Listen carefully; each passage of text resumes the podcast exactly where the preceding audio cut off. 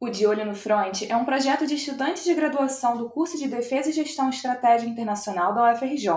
Nos apoie, nos siga nas redes sociais, arroba De Olho no Front no Twitter e no Instagram. Oi, tudo bem? Eu queria começar esse programa retomando esse nosso assunto de onde ele parou. Na verdade, eu quero te pedir o seguinte: se você ainda não ouviu a primeira parte desse programa, que começa a contar a história da criação do Ministério da Defesa lá na fundação dos Ministérios Militares e vai até os bastidores da concretização dessa ideia, olha, por favor, escute. A primeira parte está disponível nos principais agregadores de podcast. É o episódio 6 do De Olho no Front.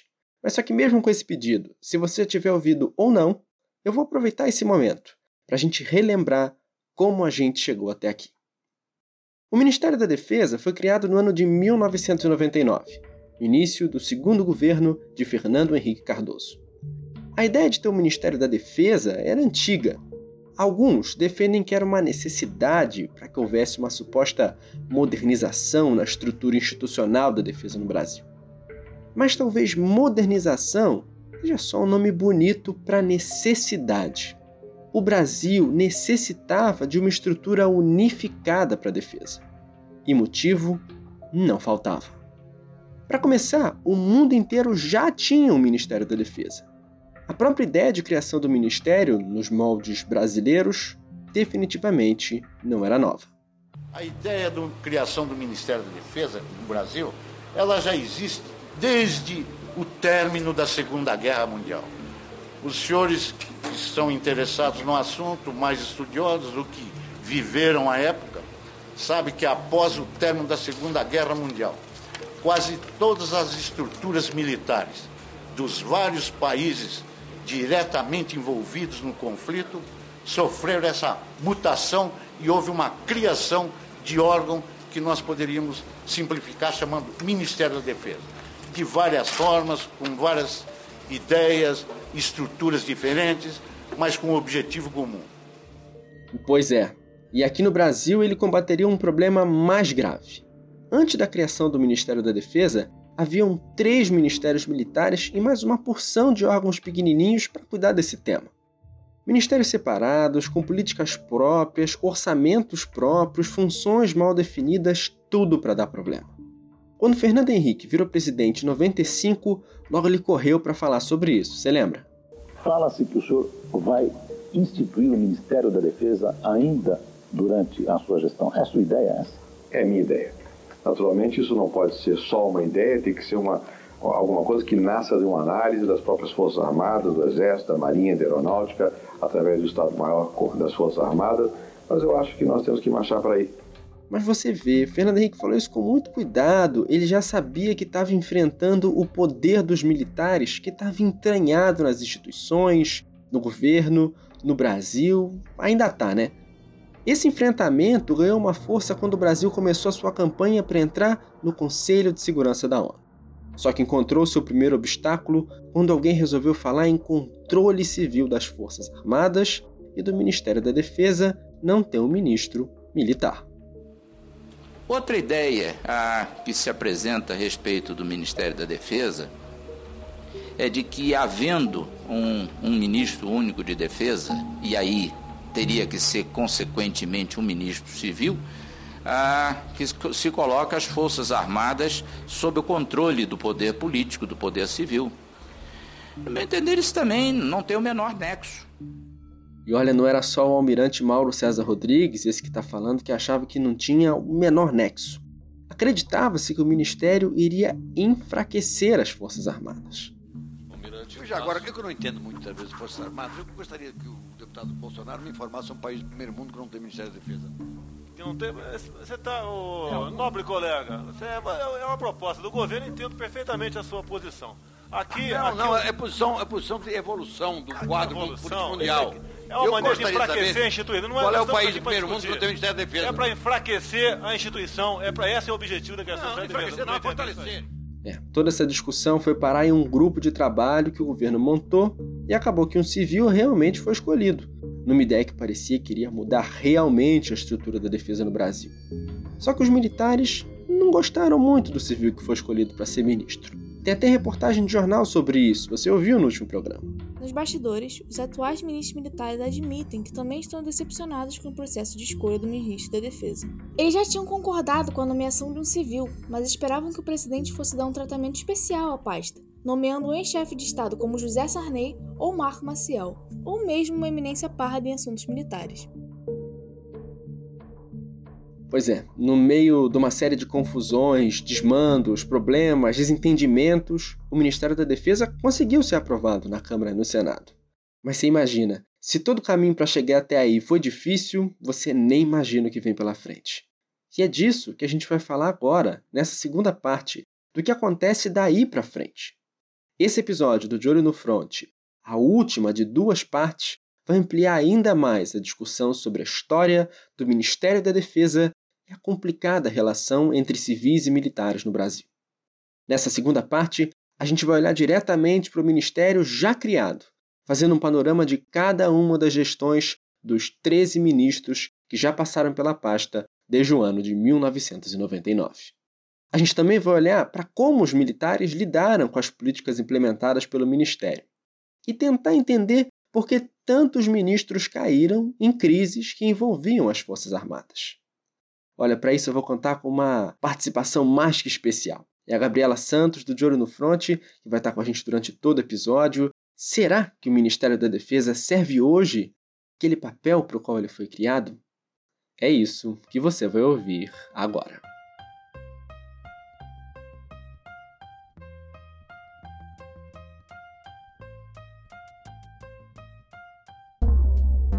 Eu sou Bernardo Sarmento e esse é o de olho no front.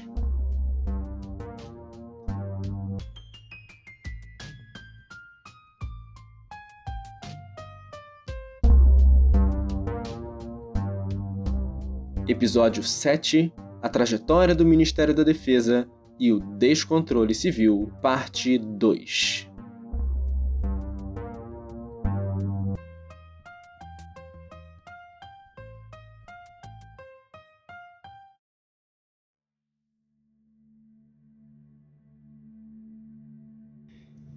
Vamos começar então de onde a gente parou lá na parte 1. O ministério estava totalmente criado. E um dos primeiros problemas enfrentados com a criação do Ministério da Defesa foi justamente a escolha de um ministro, como você ouviu na primeira parte, lembra? Agora eu vou te contar essa questão com mais detalhes. Fernando Henrique queria colocar no comando da pasta o diplomata Ronaldo Sardenberg, que foi ministro da Secretaria de Assuntos Estratégicos entre 95 e 98 e participou da criação do Ministério da Defesa. Mas a rixa entre os militares e o Itamaraty, muito forte naquele momento, fez com que a nomeação dele acabasse sendo descartada.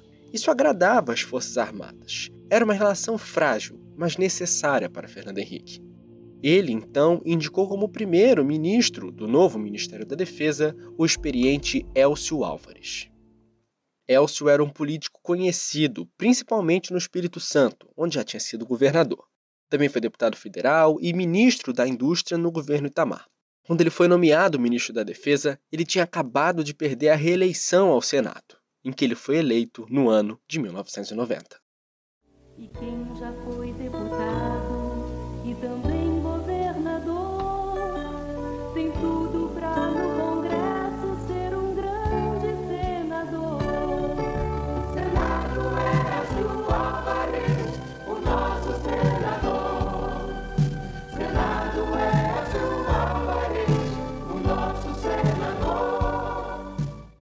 Na época rolaram vários rumores em torno dessa nomeação do Elcio, que alguns diziam que os militares eram contra. A gente também falou disso na primeira parte. A Gabi já está aqui com a gente e vai contar melhor isso, como é que foi essa situação toda, né, Gabi?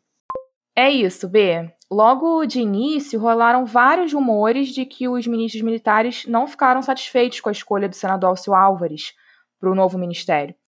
Aparentemente porque eles esperavam que o presidente fosse nomear um ex-chefe de Estado ou um vice-presidente ou algum especialista em assuntos militares, não um político né, que apoiava o governo. Mas tanto as assessorias das três forças quanto o próprio Elcio Álvares diziam que os rumores não passavam de intriga da oposição, intriga midiática, e que, na verdade, eles tinham sim uma boa relação. Dúvida nenhuma, e quero dizer aqui aos senhores com toda tranquilidade, que hoje os militares que realmente têm a noção exata da seriedade com que foi colocado o problema da, do Ministério da Defesa estão mais tranquilos na certeza de que esse ministério vai ser muito importante, não só para valorizar mais ainda a atividade das Forças Armadas, mas dar ao Brasil uma posição privilegiada no conceito de outros países. Elcio foi nomeado em janeiro de 99, início do segundo governo de Fernando Henrique, como ministro extraordinário, já que a criação, de fato, do Ministério da Defesa ainda dependia da aprovação do Congresso. O nosso panorama dos ministros e das gestões deles começa a partir desse ponto.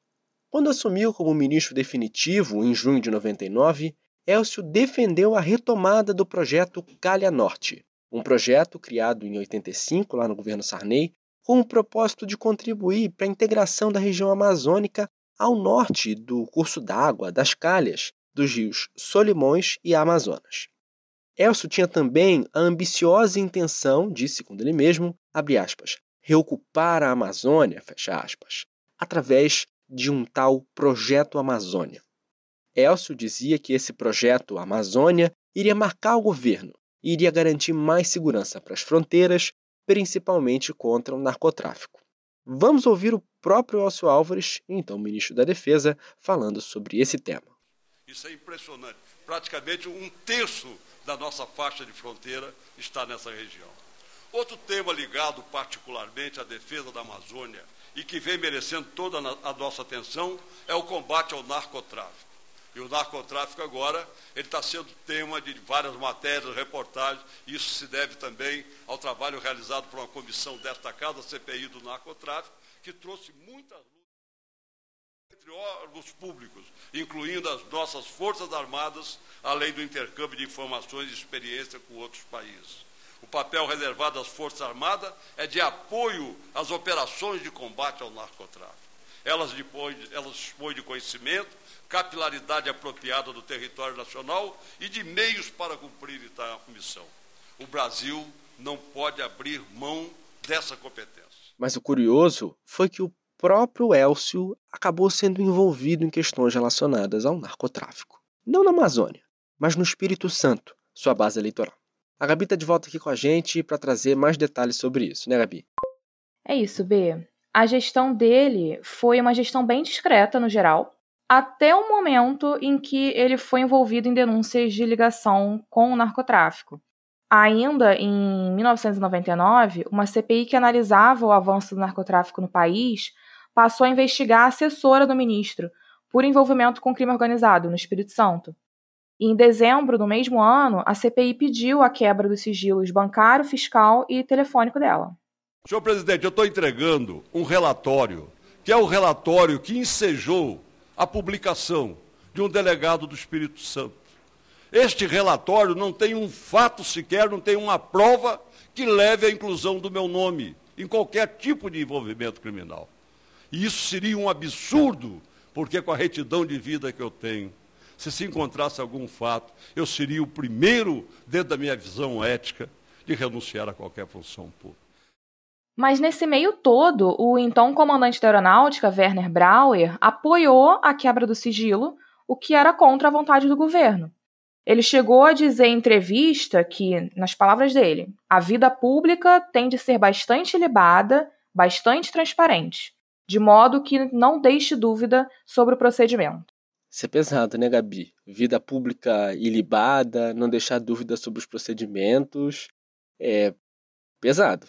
Sim, demais. Isso foi considerado uma insubordinação enorme. E por conta disso, o comandante foi exonerado e os militares da Força Aérea ficaram extremamente revoltados. Eles chegaram a fazer almoço em solidariedade a ele, acusaram o executivo de ser ilegítimo, pediram até impeachment do presidente. Mas a questão com a aeronáutica não era só essa, né? Não. Na época, a FAB, a Força Aérea Brasileira, já estava bem satisfeita com a pretensão do governo em substituir o Departamento de Aviação Civil do Comando Aeronáutica pela Agência Nacional de Aviação Civil, a ANAC, que basicamente ia tirar o controle da aviação civil das mãos da Força Aérea e ia fazer eles inevitavelmente perderem receita. É, Gabi, a situação do Elcio ficou realmente complicada. Com certeza. E para piorar, em janeiro de 2000, o ministro Elcio Álvares deu uma entrevista à revista Época, na qual ele criticou o então ministro da Justiça, José Carlos Dias, e o então ministro da Saúde, José Serra. Ele insinuou nessa entrevista que o José Serra era responsável pela articulação no governo para sua queda. Só que aí ele saiu atirando para todos os lados, falando que tinham algo contra ele. Um amigo dele também tinha sido envolvido em ligações com crime organizado e ele chegou a criticar o ministro da Justiça por isso. Foi uma loucura só. O Elcio ficou apenas sete meses no posto de ministro da Defesa até sua permanência na pasta ficar insustentável e ele ser obrigado a deixar o cargo no dia 24 de janeiro do ano de 2000. Elcio o primeiro dos ministros da defesa ficou apenas sete meses no posto. A gente começou bem então, né?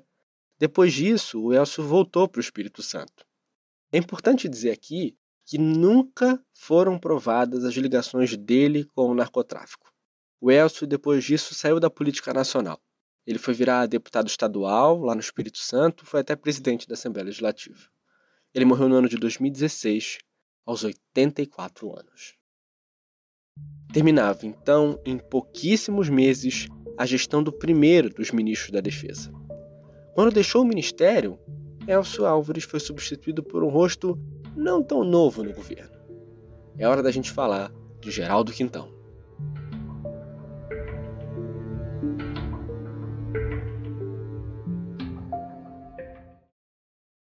A nomeação de Geraldo Quintão foi bem estratégica. Depois de toda a luta para a criação do Ministério da Defesa, o governo fazia o cálculo de que não dava mais para Fernando Henrique errar outra vez na escolha do ministro. Por isso, ele optou por colocar na pasta Quintão, que era o então advogado-geral da União. Fernando Henrique não queria colocar outro político que poderia ser polêmico, que nem Elcio Álvares foi. Mas também não queria provocar os militares, colocando um diplomata no cargo de ministro. De novo esse papo. Os militares queriam um outro militar da reserva e Fernando Henrique queria um civil discreto. Na disputa venceu a visão de Fernando Henrique, que era o presidente. Que então, apesar de não ter muito conhecimento sobre assuntos de defesa, tinha uma passagem anterior no Planalto e já conhecia bem os assuntos mais polêmicos de defesa, em especial da aeronáutica, que era o foco das tensões com o governo incluindo a criação da ANAC, o novo regime de administração dos aeroportos e a venda de ações da Embraer. É mais técnico ter-se um código que cuide de todo o, o processo regulatório da aviação civil. Temos necessidade de criar agência imediatamente, há necessidade disso, consta de lei que ela tem que ser criada, e o governo não queria deixar passar o seu governo, o seu tempo, sem criar agência. Quintão assumiu com um discurso ressaltando a importância do orçamento da pasta de defesa, das políticas de remuneração dos militares e de uma política de estratégia para o país. Ele também procurou agradar as Forças Armadas. Disse que as reclamações dos comandantes das forças eram legítimas, propôs aumento dos salários dos militares, incremento de verbas para modernizar as Forças Armadas e um sistema previdenciário diferente do sistema previdenciário civil.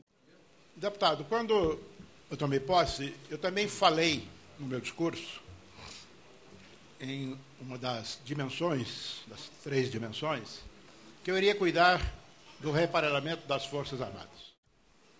Tudo isso porque eu sei muito bem que capacidade militar está inerente à soberania. Não existe soberania sem capacidade militar.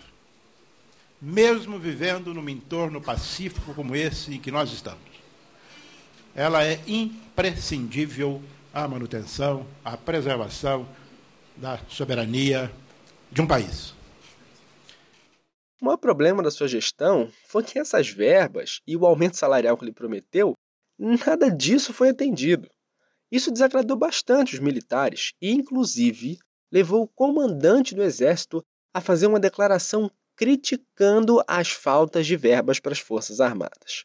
Vamos escutar o que disse o então comandante do Exército, Cléber Vieira, que o Lucas Ricardo, aqui do De Olho no Fronte, vai ler pra gente. Vai lá, Lucas.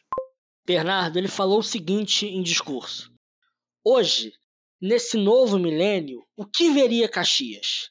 veria quanta resistência e quanta dificuldade ainda persistem para as Forças Armadas se manterem e estarem preparadas para o cumprimento da missão constitucional que lhes cabe. Veria limitações financeiras que ciclicamente se repetem e nos obrigam a reformular, com muito sacrifício, os equilibrados planejamentos, reduzindo gastos estritamente necessários, adiando programas bem elaborados, enfim, criando mecanismos que atenuam as óbvias e indesejadas consequências. Veria a pequenez de uma visão estratégica incapaz de valorizar em justa medida a expressão militar do poder, em harmonia com os demais campos, condição inerente ao peso geopolítico do Brasil. Valeu, Luquinhas. Olha, fontes dizem que o Fernando Henrique tentou demitir esse então comandante do Exército, o general Glauber Vieira, pela insubordinação. Mas logo depois ele anunciou que ele ia continuar no cargo, porque a demissão ia repercutir muito mal nos quartéis. Vemos aqui, então, como mesmo após a criação do Ministério da Defesa, ainda era preciso um jogo de cintura muito grande para não desagradar muitos militares. Mas o general Glauber Vieira não foi o único a expressar suas insatisfações com a gestão. Em audiências na Câmara dos Deputados, o ministro Quintão foi fortemente questionado quanto às verbas e à postergação do reajuste dos militares. Eu lhe perguntaria, senhor ministro, que defesa é essa que se permitiu que, a, que os aviões da Força, que a Força Aérea esteja sucateada, senhor presidente. Eu tenho visto isso de muitas autoridades militares. Sucateada. Centenas de aviões estão em terra, não pode levantar voo, porque falta um parafuso, falta, falta um pedaço da asa, coisas banais que podem ser feitas quando há uma preocupação fundamental pela defesa do país. Eu lhe pergunto, senhor presidente, se isso é dar prioridade à defesa nacional. Pois bem, então eu não, eu não estou questionando a Vossa Excelência. Vossa Excelência, eu conheço muitas das suas iniciativas. Mas quando Vossa Excelência diz, os senhores deputados têm a responsabilidade de corrigir isso, como corrigir, senhor presidente? Que tem um ministério, compreendeu, está muito mais preocupado em, em, em, nas recomendações internacionais que com os problemas fundamentais do nosso país, criando uma coisa chamada contingenciamento, ou seja, que as, as verbas que aqui nós votamos não serão jamais, não são mais jamais, jamais transferidas. E não foi só isso. Quintão entrou em um embate com quem? Jair Bolsonaro. Como não poderia ser diferente, Quintão chegou até a ouvir insultos, a ser xingado mesmo. Começando do fim, senhor presidente. A última medida do ministro da Defesa foi prorrogar um reajuste, um final de um reajuste de 5%, estava previsto para janeiro de 2002 e jogou para 2003. A tropa só tomou conhecimento e o chefe militar depois de publicado o Diário Oficial da União. Mas, senhor presidente, a criação do Ministério da Defesa foi uma imposição norte-americana. Eu acho que ninguém mais tem dúvida sobre isso. Depois da exposição aqui, doutor Geraldo Quintão, defendendo o acordo de Alcântara, não temos mais dúvida no tocante a isso. E um dos objetivos principais foi afastar da mesa política os chefes militares. Então, para concluir, senhor presidente, eu fico, por demais, chateado em termos à frente do Ministério da Defesa um homem despreparado, que eu não sei porquê, aceitou aceitou esse convite, aceitou o convite, aceitou o convite. Para ir, e não renuncia, e não renuncia, e não renuncia. Deputado Bolsonaro, deputado Bolsonaro, deputado Bolsonaro, Vossa Excelência não tem, Vossa Excelência não pode desacatar o ministro da Defesa. É a segunda vez que esse deputado me ofende aqui na minha presença. Toda vez que ele profere discursos aqui e dirige injúrias e difamações à minha pessoa, ele covardemente tira do texto e o texto vem a lume sem essas referências injuriosas e difamatórias.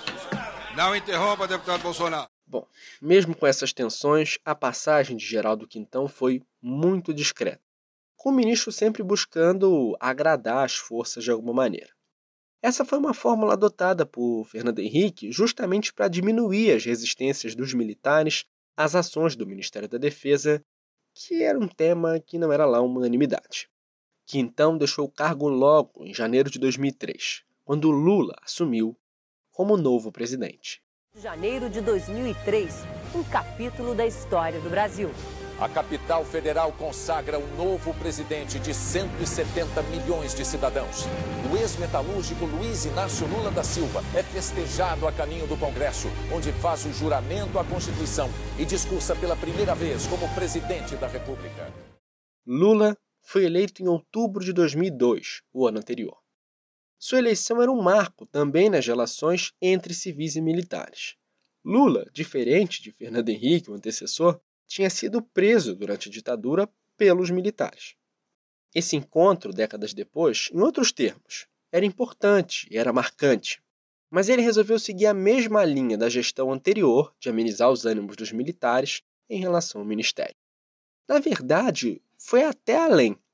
Lula consultou os antigos comandantes militares sobre a nomeação do próximo ministro de Estado da Defesa. Dessa vez, o escolhido foi o embaixador, José Viegas Filho, que foi aprovado para o cargo apesar da velha rixa entre militares e Itamaraty. Foi um primeiro passo na resolução desse problema. Ele assumiu o ministério como, abre aspas, um amigo das Forças Armadas e seu representante junto à liderança política do país. Fecha aspas.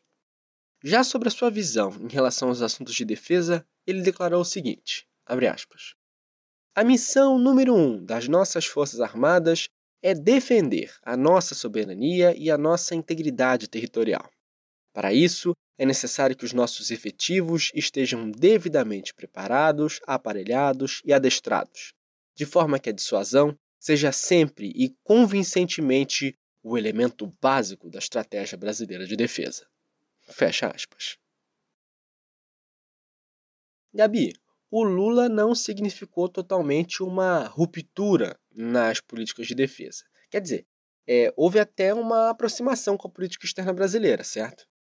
Sim, na verdade, a linha que o ministro Viegas seguia na defesa era bastante coerente com a política externa, que tinha como um dos principais objetivos justamente reforçar o papel do Brasil como um agente defensor da paz no sistema internacional um agente não agressivo voltado ao diálogo com as outras nações. Foi, inclusive, na gestão dele, em 2004, que o Brasil passou a assumir a missão de paz no Haiti, a MINUSTAH, comandada pelo general Augusto Heleno. Ela envolveu o envio de militares das três forças para o país, com o objetivo de consolidar o processo de restabelecimento da paz e o processo das eleições deles. E assim, independentemente de todas as críticas que podem e devem ser feitas a, a essa missão, ela ainda assim foi um momento muito importante de consolidação do Ministério da Defesa. Para o Brasil foi muito bom porque nós colocamos, passamos 13 anos lá e chegamos a colocar cerca de 35 mil militares, também todos eles testados. Isso nos deu uma bagagem muito grande para essas operações de garantia de lei e da ordem no Rio de Janeiro. Claro, nada é igual, mas tem semelhanças e em termos de teste individual, de conhecimento dos, dos militares que foram ao Haiti, isso para nós foi muito importante. Em 2015, o Viegas chegou a falar em entrevista que a vontade do Brasil em participar do Conselho de Segurança da ONU provoca um grande interesse nas Forças Armadas, principalmente no Exército, em participar das missões de paz, para mostrar a capacidade brasileira e o nosso interesse nos temas de paz e segurança. Só que além dessa linha mais voltada para a política externa dele, ele também focou na questão da participação civil nas discussões dos temas de defesa. Ele chegou a realizar o ciclo de debates sobre o pensamento brasileiro em matéria de defesa e segurança, que tinha como um dos objetivos justamente analisar o cenário internacional da época e discutir quais os rumos que o país tinha que tomar em relação à defesa, quais as políticas públicas que seriam viáveis, né? Foi um ciclo de debates feito para atualizar o pensamento brasileiro sobre esses assuntos. E aí participaram não só militares, mas também acadêmicos, parlamentares, jornalistas, especialistas de diferentes áreas. Mas apesar dos avanços importantíssimos que o Ministério teve sob o comando de Viegas, e aí podemos incluir até as contribuições conceituais que ele deu para o futuro documento da Política de Defesa Nacional, que seria lançado anos depois, lá em 2005, a gente já fala disso. Mas apesar dos avanços, a gestão de Viegas também teve suas determinações estranhas. houve uma exclusão dos civis de alguns cargos de grandes responsabilidades políticas dentro do ministério. Então, apesar dele promover discussões com civis sobre o tema, na prática as coisas saíram um pouco diferentes, né, Gabi? Pois é, B. Ainda na época do ministro Quintão, a estrutura interna do Ministério da Defesa era regida pelo decreto número 3466, de 17 de maio de 2000. E esse decreto, ele permitia que os civis ocupassem as secretarias e diretoria de departamento e gabinete. Mas em 2003, a primeira reformulação das estruturas organizacionais da pasta, que foi feita no governo Lula, ela mudou um pouco esse cenário. O ministro Viegas, ele sancionou um novo decreto, número 4735, que excluiu os civis dessas ocupações, restringiu esses cargos a apenas generais da ativa. Só que impedir os civis de ocuparem essas funções superiores de direção e assessoramento no ministério facilita mais ainda a condução política da pasta pelos militares. E das reformas estruturais que ocorreram nos anos seguintes, ainda no governo Lula, só a última, em 2010, reverteu esse quadro e voltou com a possibilidade dos civis ocuparem as secretarias e diretorias de gabinete e departamento. O fato é que esse processo é uma evidência muito grande do quanto a gestão pareceu não dar a devida importância ao empoderamento dos civis dentro do Ministério da Defesa. Com certeza, Gabi. Agora, paralelamente à facilitação do acesso de militares a esses cargos de maior importância, o ministro Viegas ainda, além de tudo, sofreu atritos internos com as Forças Armadas.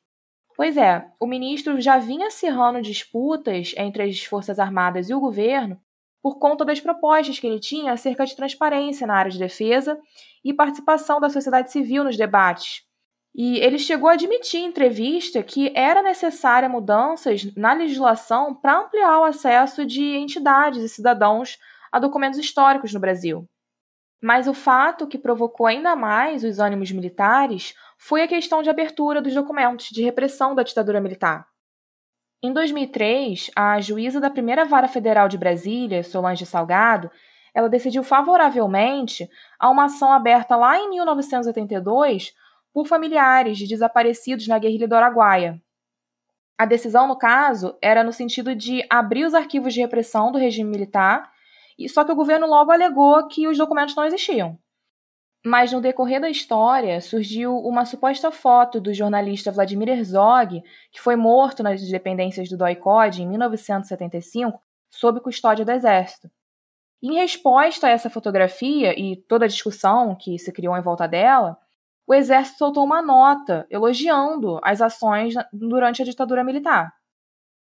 Para piorar, a nota foi emitida sem consulta prévia do ministro, o que gerou uma crise no governo e o comandante do exército, o general Francisco Albuquerque, ele teve que soltar outra nota, amenizando a primeira por ordem do presidente Lula.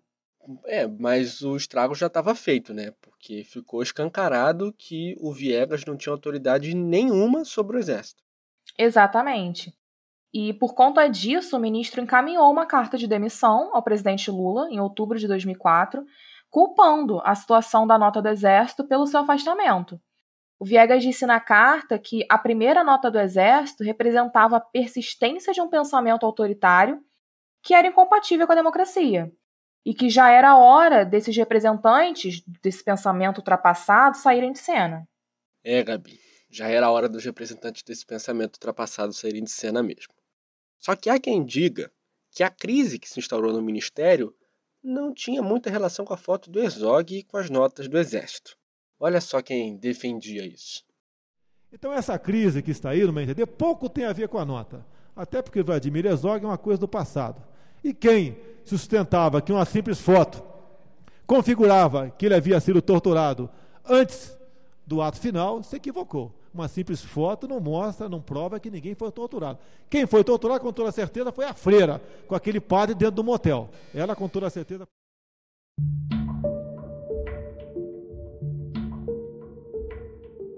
Bom, de todo modo, Viegas saiu da pasta da defesa em novembro de 2004, com duras críticas ao posicionamento das Forças Armadas. E o indicado para substituir Viegas no meio desse conflito todo foi José Alencar, que era vice-presidente de Lula.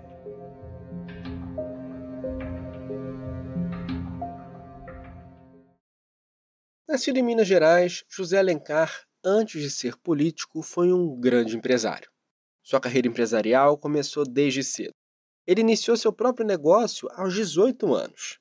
Aí abriu a sua primeira empresa e dela constituiu um dos maiores grupos têxteis do Brasil.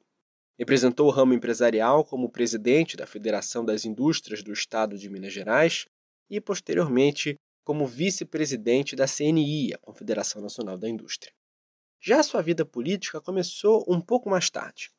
Em 94, ele foi candidato a governador de Minas Gerais.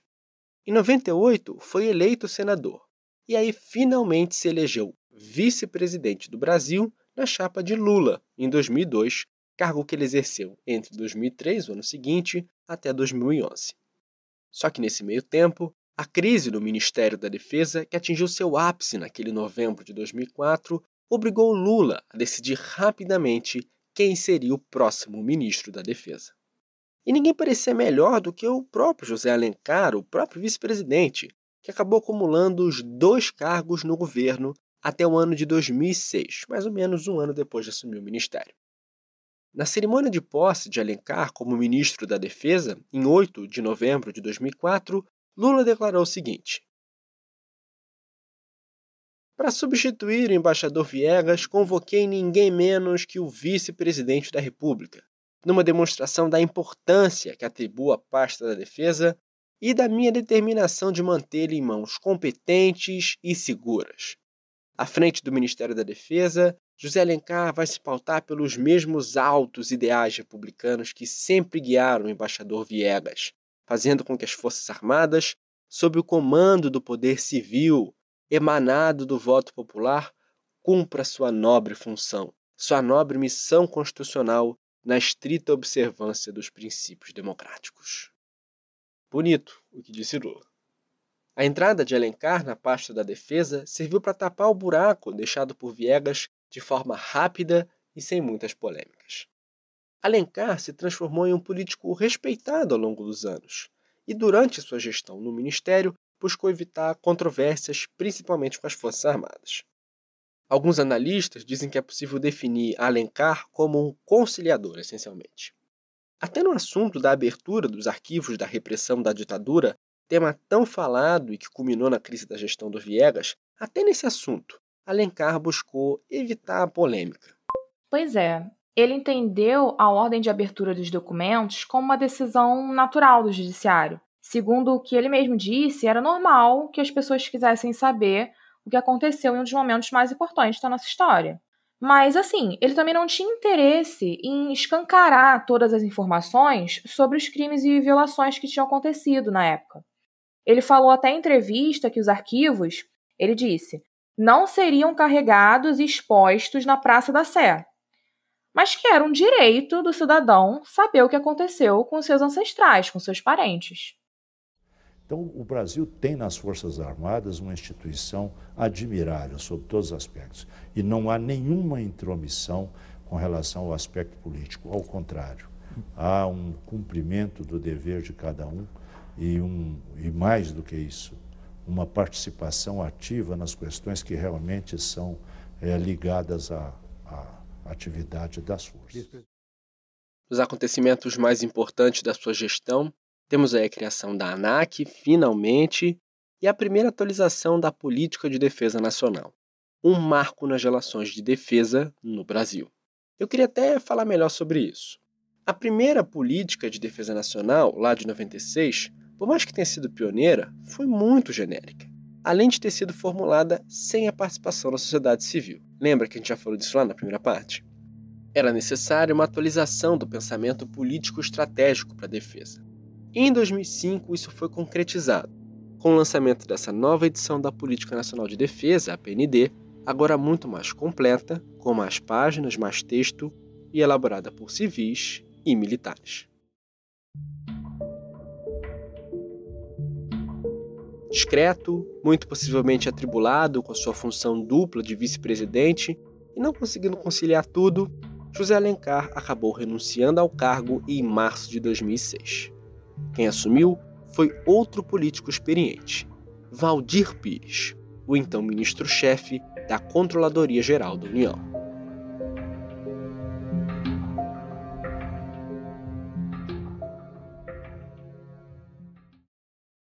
Mas antes disso, Valdir Pires, ou Doutor Valdir, já era muito mais do que um simples ministro. Era um político mais que experiente.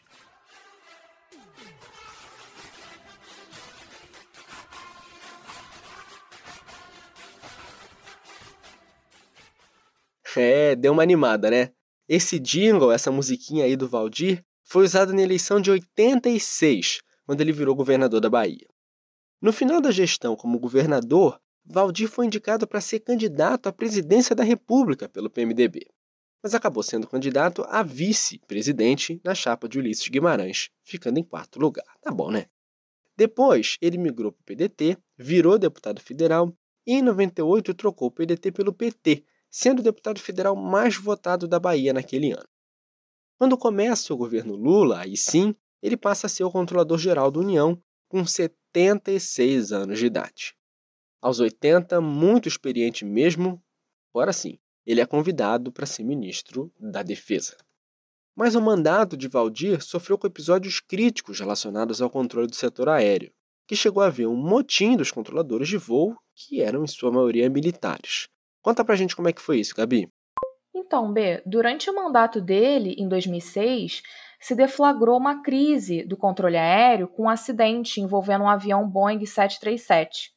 Na época, o controle da aviação civil no Brasil era de competência conjunta entre a Aeronáutica, a Agência Nacional de Aviação Civil, a ANAC, e a Empresa Brasileira de Infraestrutura Aeroportuária, Infraero mas a responsabilidade direta pelo tráfego civil aéreo era da aeronáutica. E por ser a aviação civil controlada pela aeronáutica, a força foi questionada pelo acidente. Na época, ninguém estava preparado para lidar com isso. Nem nós controladores, nem o próprio comando aeronáutico, acho que não tinha esse preparo para lidar com a situação. É, houve troca de acusações de, de ambas as partes. Os controladores de voo responsáveis, que foram colocados sob suspeita das falhas que causaram o acidente, eles responderam com uma greve para denunciar as más condições de trabalho que eles eram submetidos na época. E essa ação desencadeou uma crise generalizada não só no setor aéreo do país, mas também nas relações entre os civis e os militares. Por quê? Os controladores de voo militares, grevistas, eles teriam que supostamente ser detidos pelo comando militar. Só que o que ocorreu foi uma tentativa de mediação pelo Ministério da Defesa, o que obviamente desagradou bastante os militares. O comandante da aeronáutica ele queria prender os grevistas e acusou o Ministério da Defesa de incentivar a anarquia justamente por ter buscado negociar com os grevistas para tentar contornar a situação. Então, a partir daí ocorreram inúmeras tomadas de decisão questionáveis para tentar pôr fim nessa história, incluindo aí o próprio presidente Lula desmandando as prisões dos militares grevistas.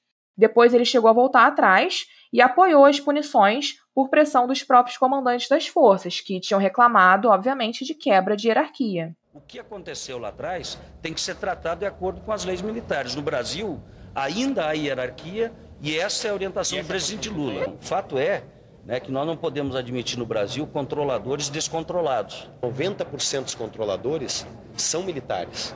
Então o retorno à normalidade tem que se dar por dentro do processo militar, dentro da aeronáutica, com a supervisão do Ministério da Defesa.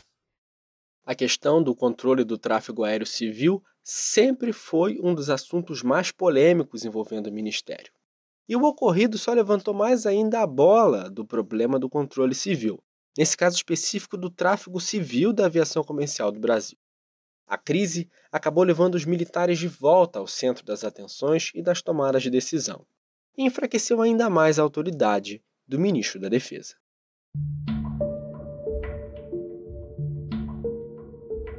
O ministro Valdir Pires, que foi declaradamente um defensor da desmilitarização do controle aéreo, deixou o cargo à disposição em julho de 2007, pouco mais de um ano depois de assumir. O Valdir fora do jogo, outro tinha de entrar no lugar. E olha que o Ministério da Defesa não tem nem 10 anos e já tinha no seu rol de ministros Elcio, Quintão, Viegas, Alencar e Valdir Pires, seis ministros. Estabilidade definitivamente não é uma boa palavra para definir o Ministério da Defesa mesmo. Assim, como sétimo ministro em menos de 10 anos, assume o jurista Nelson Jobim. Jobim já tinha sido ministro da Justiça, presidente do Tribunal Superior Eleitoral e presidente do Supremo Tribunal Federal com certeza era outro experiente no cargo. Depois de dez meses, a crise aérea provoca mudanças no governo. O ministro da Defesa, Valdir Pires, tão criticado pela falta de ação durante o apagão aéreo, foi substituído hoje. No lugar dele, assumiu Nelson Jobim, do PMDB, que já foi ministro da Justiça e presidente do Supremo Tribunal Federal. A decisão foi comunicada logo no começo do dia a Valdir Pires. O presidente Lula reuniu-se esta manhã com o ministro da Defesa, Valdir Pires, e pediu a ele que entregasse o cargo. O presidente agradeceu ao ministro Pires pela altivez com que assumiu e conduziu o Ministério da Defesa. No entanto, o presidente ponderou ao ministro que, neste momento, era necessário um novo perfil para conduzir o ministério e, particularmente, a crise do setor aéreo. Nelson Jobim entrou no ministério já com a responsabilidade de resolver a crise aérea e recebeu carta branca do presidente Lula para tomar as decisões necessárias. De imediato, ele trocou as diretorias da Infraero e da ANAC, aquele velho problema. Mas, para além dessas diretorias, um dos principais problemas enfrentados pela gestão de Jobim no ministério era o fato de não ter nenhuma estrutura interna que fosse destinada a lidar com a aviação civil e essas agências, que basicamente trabalhavam todas voltadas para suas próprias agendas. Isso aí, Gabi, é um problemão. O que, que deu isso? A solução que o ministro Jobim propôs foi a criação da Secretaria de Aviação Civil do Ministério da Defesa, com uma estrutura envolvendo uma diretoria de infraestrutura aérea, ligada à Infraero, uma estrutura de regulação ligada à ANAC e uma estrutura de controle de espaço aéreo, ligada ao Departamento de Controle do Espaço Aéreo da Aeronáutica. Neste ponto, ou seja, no ponto do controle do tráfego aéreo, nós entendemos que o problema está se compondo, está se resolvendo.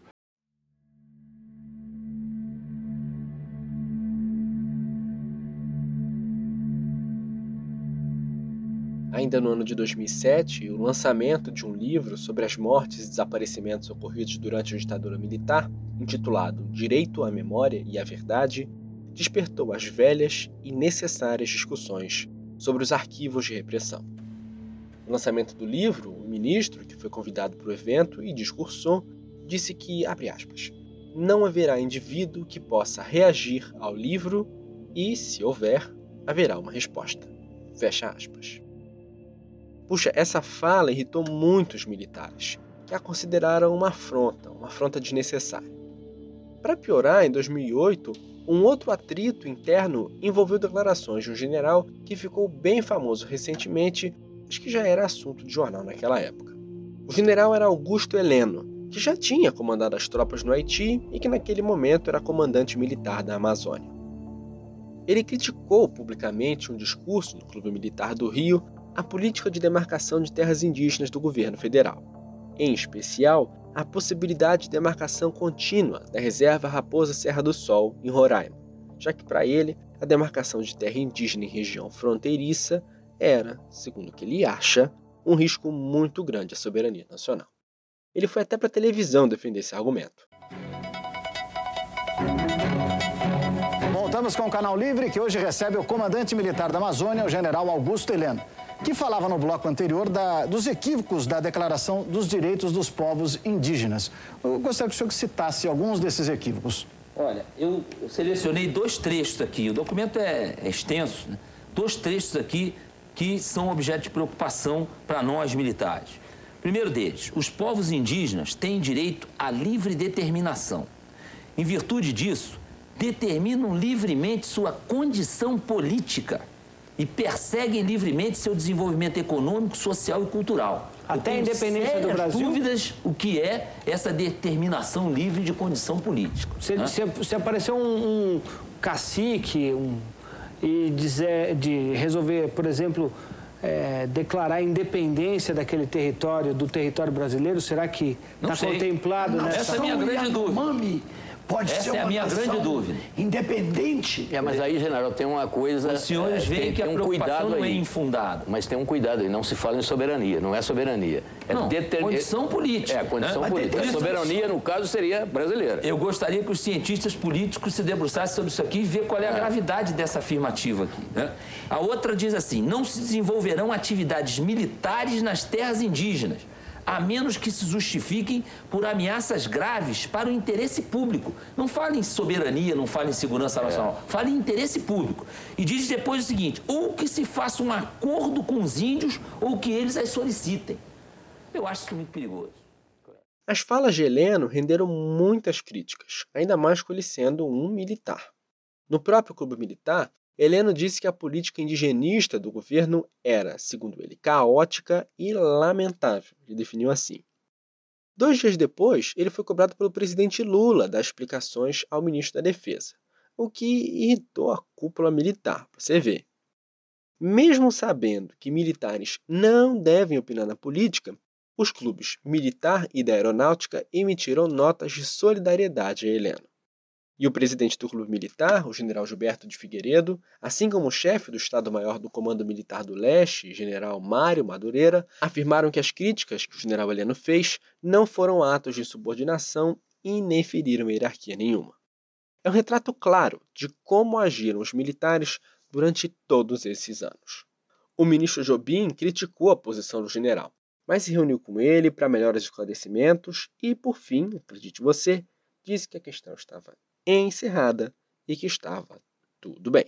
Quanto à manifestação do general Heleno, nós não entendemos que não era, não era uma, uma indisciplina militar, porque determinação alguma foi feita em relação a ele. Ele fez uma, uma declaração pessoal e encerrou, eu considerei encerrado o assunto, não é absolutamente uma, um, uma desobediência militar ou coisa dessa natureza. Complicado demais. Hoje, vale lembrar para quem está ouvindo a gente depois do governo Bolsonaro, que nosso programa está sendo gravado em 2021. Augusto Heleno foi ministro do Gabinete de Segurança Institucional e foi cotado para o mesmíssimo Ministério da Defesa em 2019, lá no começo desse governo. Bom, vamos continuar. Outra questão delicada que rolou na gestão de Jobim foi a da Comissão da Verdade, na época um projeto do governo em discussão no Congresso. Mas nessa, ele manteve uma posição de certa confiança com os militares ou cumplicidade. Jobim já tinha declarado ser a favor da anistia em relação aos crimes cometidos por militares durante o período da ditadura. Ele chegou a afirmar em entrevista que, abre aspas, o conhecimento da verdade tem todo o apoio do ministro da Defesa e de toda a estrutura do Ministério da Defesa. O que não temos, não podemos ter, tendo em vista a decisão do Supremo Tribunal Federal em relação à lei da anistia, é a pretensão da retaliação desse passado. Fecha aspas. Ele já tinha se mostrado o contrário a qualquer punição retroativa dos militares envolvidos nos crimes da ditadura. Em 2008, ele chegou a trabalhar para impedir a revisão da lei da anistia. Todo o entendimento que se fez era exatamente para o levantamento do que aconteceu. E trazer o que aconteceu, mas não utilizar o que aconteceu para fins contrários à própria lei da anistia, já que o artigo 6 dizia que a comissão tinha que se comportar na forma observadas as disposições da lei de 1979. Bom, fazendo um panorama geral da gestão de Jobim, apesar de certas diferenças com os militares em determinadas ocasiões, ele, como dizem por aí, passou um pano. Foi bem conservador no âmbito do direito à memória das vítimas da ditadura, sempre querendo manter uma relação, digamos, amistosa com as Forças Armadas, que não queriam esse assunto em debate. Jobim foi mantido no cargo com a eleição de Dilma em 2010 e, apesar de alguns atritos, conseguiu promover algumas mudanças na estrutura do ministério. Foi na gestão dele que foi criado o Estado-Maior Conjunto das Forças Armadas, pouco antes da eleição de Dilma em 2010, em substituição ao extinto Estado-Maior de Defesa. Ao contrário do outro extinto ENFA, que você ouviu bastante no primeiro programa, e que existiu lá na época do Fernando Henrique e antes, e que servia muito como órgão de assessoramento do presidente em relação às políticas estratégicas, às doutrinas militares, esse novo Estado-Maior Conjunto, que era subordinado ao Ministério da Defesa, era responsável principalmente por coordenar ações conjuntas das Forças Armadas e assessorar o ministro nessas operações e exercícios, coisa que surgiu muito como necessidade naquele momento. Um dos mais importantes documentos de defesa do país foi também elaborado na gestão de Jobim. Complementando a Política Nacional de Defesa, aquela lançada em 2005, foi publicada a primeira Estratégia Nacional de Defesa do país, um plano estratégico que estabelece as diretrizes operacionais e de capacitação das Forças Armadas brasileiras. Eu disse ao presidente Lula o seguinte: que estava chegado o momento de nós caminharmos para uma interação civil em termos do Ministério da Defesa. E, basicamente, a subordinação aos civis dos militares. Deixando claro de que os objetivos uh, das ações militares seriam definidos pelos civis. O como fazer, ou seja, as probabilidades estratégicas das ações militares eram da competência dos militares. O objetivo maior da Estratégia Nacional de Defesa é orientar as medidas que o Estado brasileiro deve tomar para contribuir para a defesa nacional. Isto é, é formular um plano estratégico englobando a organização, a operação, o aparelhamento das Forças Armadas e também a reestruturação da indústria nacional de defesa. Vale aqui uma rápida menção, já que a gente está falando sobre marcos em geral sobre a inserção de civis nos assuntos de defesa no Brasil. Foi na gestão de Jobim na Defesa e do ministro Fernando Haddad, no Ministério da Educação, que em 2010 foi lançado o primeiro curso de graduação em temas de defesa para civis, curso de Defesa e Gestão Estratégica Internacional da UFRJ, fazendo parte do REUNE, Programa de Expansão das Universidades da Gestão de Lula. Até então, a formação de civis em defesa estava baseada em programas de pós-graduação, como o Programa de Pós-Graduação em Estudos Estratégicos da UF, Universidade Federal Fluminense, que foi iniciado em 2008. O curso de Defesa e Gestão Estratégica, ou DG, como a gente chama, foi um marco e pretende ser a porta de entrada para a profissionalização de civis como analistas de defesa. Não por acaso, esse podcast que você está escutando é uma iniciativa de estudantes desse curso de DG, incluindo eu, que estou aqui falando contigo. O De Olho no Front é mais um espaço conquistado por estudantes para debater defesa e segurança no Brasil, somando-se aí a cadeiras de outros cursos sobre o tema, do nosso próprio curso, programas de mestrado, doutorado, especializações, enfim. A gente tem muito orgulho disso e a gente tem muito orgulho de estar aqui, podendo contar essa história. Bom, vamos seguir em frente. Voltando a falar sobre Jobim, ele entrou em 2011 com um problemão e o seu mandato foi abreviado. Nelson Jobim não é mais o ministro da Defesa. Ele entregou o cargo agora à noite depois de uma reunião com a presidente Dilma Rousseff no Palácio do Planalto. Ao vivo de Brasília, o repórter Júlio Mosquera traz os detalhes. Nelson Jobim chegou à base aérea de Brasília às 7h40 da noite, vindo do Amazonas. De lá, seguiu diretamente aqui para o Palácio do Planalto. Às 8 da noite, foi recebido pela presidente Dilma Rousseff. Em uma rápida conversa que durou menos de cinco minutos, Jobim entregou a carta de demissão e deixou o governo. O fim do mandato de Nelson Jobim veio logo no início do primeiro governo de Dilma e foi motivado por um pequeno escândalo. Ele tinha feito uma entrevista para a revista Piauí, em que ele criticou abertamente as então ministras Ideli Salvati e Gleisi Hoffmann, o que obviamente desagradou o governo. O contexto do embate estava relacionado à discussão sobre a lei de informação e a abertura de arquivos sigilosos do governo. E ele meio que deu a entender que as ministras não tinham experiência para lidar com o assunto. De acordo com a revista, Jobim teria dito que a ministra das Relações Institucionais, Ideli Salvati, é muito fraquinha e que a ministra-chefe da Casa Civil, Gleice Hoffmann, nem sequer conhece Brasília. Isso faz parte do jogo da intriga, da intriga, da tentativa de desestabilizações, ou seja, daquilo que passa pela cabeça de quem não percebe a necessidade de um país. Esse comportamento não foi bem visto, e ele optou por entregar sua carta de demissão à presidenta Dilma no mesmo dia em que a entrevista foi publicada, o que gerou muita polêmica. Mais uma, para variar.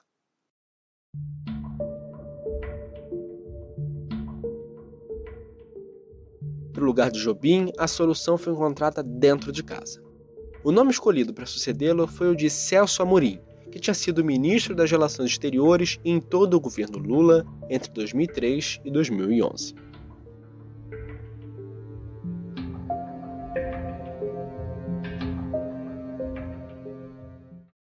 Amorim já tinha sido ministro das Relações Exteriores no governo Itamar muito antes de Lula, entre 93 e 95. Foi embaixador na ONU, na OMC.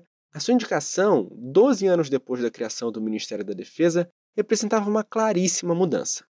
Talvez os militares tivessem baixado a guarda quanto a ter um diplomata ocupando o cargo de ministro da Defesa. Ou talvez não. Conforme relatam alguns jornais da época, uma parcela das Forças Armadas não ficou satisfeita com a escolha de outro diplomata. Segundo a revista Veja, um oficial chegou a dizer, em off claro, que colocar Amorim na defesa era a mesma coisa que colocar o eterno vascaíno Roberto Dinamite na presidência do Flamengo. Amorim retomou seu cargo de ministro no dia 4 de agosto de 2011, assim que Jobim renunciou. De maneira serena, Cabe a mim, neste momento, mais ouvir do que falar, sem com isso me furtar ao diálogo franco e transparente. Identifico nos militares valores dignos de admiração: patriotismo, abnegação, zelo pela coletividade, respeito à hierarquia e à disciplina. Contamos com forças armadas profissionais e plenamente conscientes de sua subordinação ao poder democrático civil.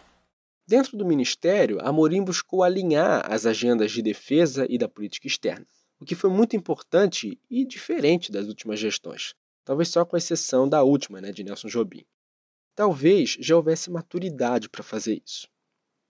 Amorim era largo conhecedor das discussões teóricas sobre a posição dos militares, que a gente já falou no programa passado, e entendia que o mundo já olhava para as políticas de defesa e para a política externa como aliadas inseparáveis e dependentes uma da outra.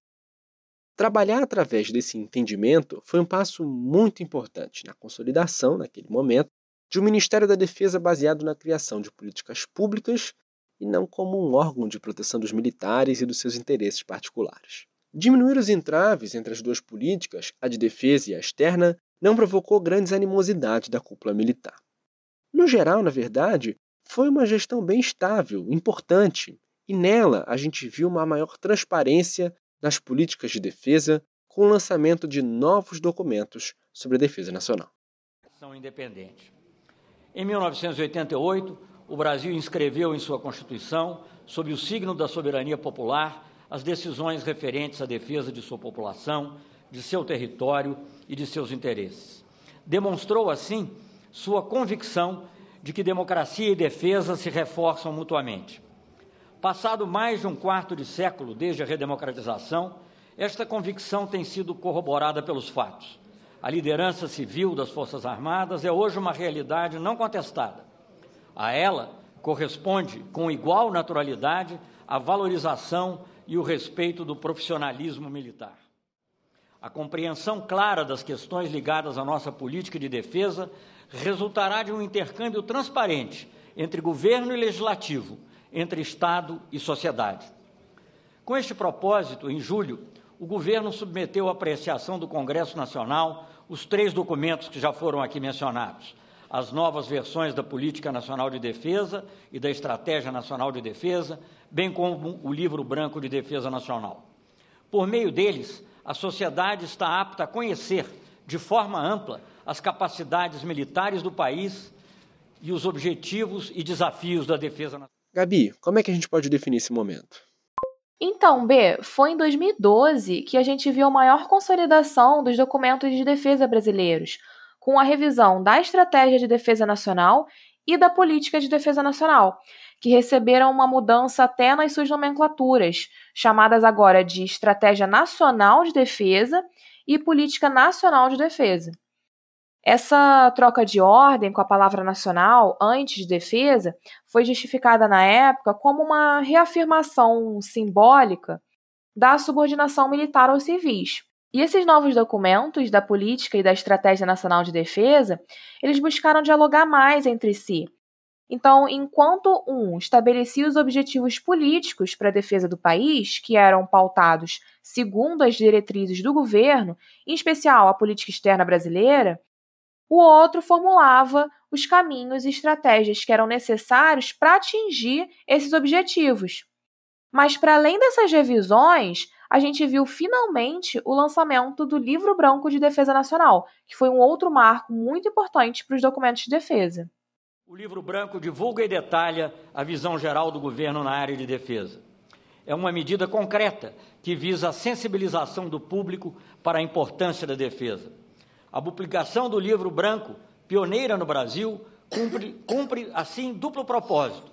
De um lado, comunica com transparência à sociedade os objetivos traçados para sua defesa, bem como as carências que terão de ser superadas para sua realização. De outro, sinaliza as estratégias de preservação dos interesses brasileiros, de modo a manter os altos níveis de confiança junto a nossos parceiros no exterior. O livro branco é ele mesmo indicador da transformação do lugar ocupado pela defesa na agenda pública no Brasil e da transformação da própria defesa. A transparência é a dimensão fundamental dessa transformação. Ao mesmo tempo em que aproxima a população dos assuntos militares, a transformação da defesa aproxima as Forças Armadas dos anseios da sociedade. Ah, e tem mais uma coisa. Na gestão de Amorim, outro acontecimento acirrou os ânimos políticos: a Comissão da Verdade. Aquela que já estava sendo disputada no Congresso lá durante o mandato de Nelson Jobim. A Comissão da Verdade foi finalmente implementada em 2012 o que gerou um desagrado, um desconforto em determinados setores dos militares. Eu acho que uh, a Comissão da Verdade está aí com o objetivo que nós valorizamos de, de, de encontrar os fatos realmente. Uh, temos procurado, inclusive, promover, criar um clima de confiança importante.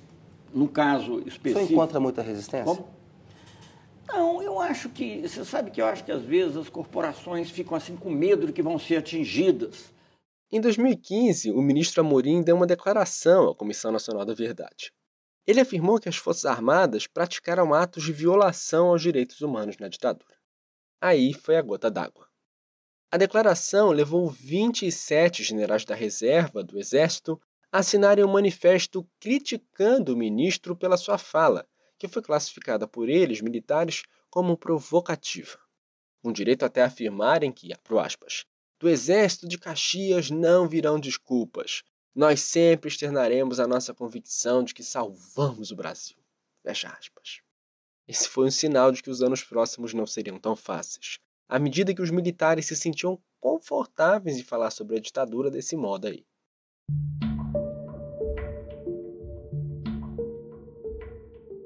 Mas no fim, a saída de Celso Amorim do Ministério da Defesa foi, digamos, tranquila. Certas tensões aqui e ali não prejudicaram tanto a sua gestão. E ele admite que teve uma relação saudável com os militares. Ele decidiu deixar a pasta e entregou o cargo na virada do mandato de Dilma.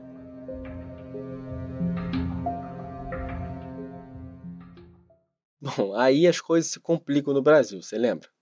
Os dois últimos ministros do governo Dilma, já no segundo mandato e antes do impeachment, tiveram passagens muito curtas em especial por causa da instabilidade política pela qual o país atravessava, com aquelas denúncias todas da Operação Nova Jato e o processo de impedimento da presidenta em andamento na Câmara, com todas aquelas coisas de vazamento de áudio, protestos, tudo. A crise estava instaurada completamente no centro do poder. Jacques Wagner, ex-governador da Bahia e um dos fundadores do PT, substituiu Celso Amorim em janeiro de 2015 e saiu em outubro do mesmo ano quando foi transferido para a Casa Civil durante uma das últimas reformas ministeriais de Dilma. Só que logo antes de Wagner sair, ocorreu mais um episódio de conflito e concessão com as Forças Armadas, dessa vez por conta de um decreto publicado no Diário Oficial. Esse decreto delegava ao próprio ministro a competência de assinar atos relacionados ao pessoal militar, como a transferência para reserva remunerada, por exemplo. Só que essa função costumava ser responsabilidade dos comandantes das três forças. O poder delegado ao ministro da Defesa, ainda mais diante do contexto político em que o país se encontrava, provocou grande desgaste com os militares, o que resultou inclusive em uma visita do ministro à Comissão de Relações Exteriores e Defesa Nacional para explicar melhor a questão. Seria a ideia, você já, você já disse que não, mas seria a ideia uma provocação explícita aos militares? Não posso admitir o presente para as Forças Armadas sob o manto do decreto 8515, onde, nas entrelinhas, revoga o regulamento das escolas e centros de formação e aperfeiçoamento da Marinha, do Exército e da Aeronáutica. Desde o primeiro momento, eu falava que um dos objetivos da Comissão Nacional da Verdade era mudar a história do Brasil nos currículos escolares. E agora, com essa desfaçatez, ela chega de forma bastante objetiva, mudando os nossos regulamentos. Mesmo com as revoltas, o ministro Jacques Wagner defendeu a legalidade do decreto e esclareceu que não houve nenhuma tentativa de usurpar a competência dos militares. Apenas tinha o objetivo de normatizá-las. Mas para reverter a situação, o ministro recuou. Assinou uma portaria que devolvia o poder aos comandantes do Exército, Marinha e Aeronáutica. Quando Wagner saiu, Aldo Rebelo o substituiu só que ficou na pasta até maio de 2016, deixando o cargo após o afastamento provisório da presidenta Dilma, devido ao processo de impeachment.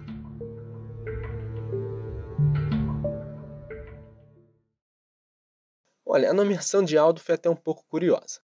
Aldo é um antigo quadro do PCdoB, partido que protagonizou a guerrilha do Araguaia, combateu os militares na ditadura, enfim, um assunto que já deu tanto que falar com outros ministros. Mas Aldo, curiosamente, não teve grandes atritos com as Forças Armadas no pouco tempo que ocupou o ministério. Dá até para voltar no tempo um pouquinho, já que Aldo parecia ser querido até por quem a gente menos espera. Isso deve ter mudado em 2016, no ano que ele foi nomeado. Só que Aldo foi um dos nomes cotados para o Ministério da Defesa lá no começo, quando Lula foi eleito, em 2002. Você sabe quem sugeriu o nome dele? Ele mesmo, Jair Bolsonaro. Deputada Rosinha, eu não tenho como indicar ninguém à defesa, eu não faço parte da equipe do Lula, nem tenho poder de veto, mas tenho a minha voz aqui. Eu peço até mesmo que seja o nome de José Genuíno, uma pessoa que eu não, não tenho muita amizade com ele, mas reconheço a competência dele. Eu não seria oposição ao José Genuíno sem minha defesa, como não seria ao Aldo Rebelo, do PCdoB. São homens competentes. Esse tal Bolsonaro sugeriu José Genuíno e Aldo Rebelo para o Ministério da Defesa. Quem diria? Bom, o pedido dele foi atendido mais de 10 anos depois. E ao assumir o ministério no governo Dilma em 2015, Aldo Rebelo ganhou até um vídeo de boas-vindas com direito a elogios simpáticos do general Eduardo Vilas Boas, quando esse era o comandante do Exército. Em nome do Exército e como seu amigo, ministro Aldo Rebelo, queria saudar lhe dar as boas-vindas e dizer que não haveria escolha melhor de alguém tão comprometido e com tanta identificação com as causas da defesa, com os valores próprios dos militares e com, e com a consciência da importância da estrutura de defesa para o nosso país. Então quero lhe dar as boas-vindas, desejar felicidades. Como somos amigos, o senhor sabe que pode contar comigo a qualquer momento. Foi na gestão de Rebelo também que outro militar, o atual vice-presidente Hamilton Mourão, ganhou notoriedade ao fazer duras críticas ao governo Dilma e estimular homenagens ao coronel Brilhante Ustra, torturador da ditadura que tinha acabado de morrer. Na época, o comandante Vilas Boas exonerou Mourão do cargo que ele ocupava por causa disso. Mas acho que isso não surtiu muito efeito sobre a consciência do Mourão, a gente vai ver já já. Sobre o Aldo Rebelo, ele saiu sem grandes problemas apesar do seu histórico de atuação política distinto da dos militares. Talvez por ter posições bastante nacionalistas e também por ter sido presidente da Comissão de Relações Exteriores e Defesa Nacional da Câmara de Deputados, ele tinha construído boas relações com os militares.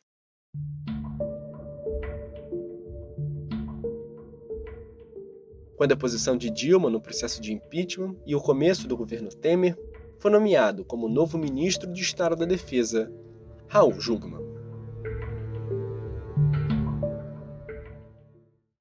Eu quero me dirigir a todos os integrantes das Forças Armadas do Brasil.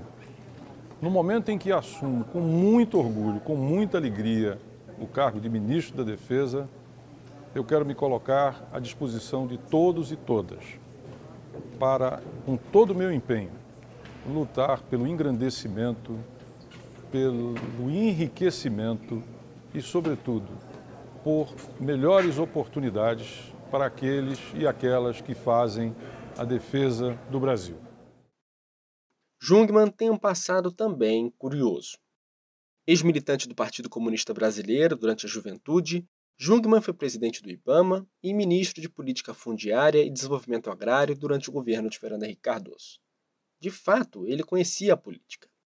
Sob o governo de Michel Temer, o ministro Jungmann foi responsável por coordenar as operações de garantia da lei e da ordem, as chamadas GLO, que levaram as Forças Armadas para atuar em estados que enfrentavam problemas na segurança pública.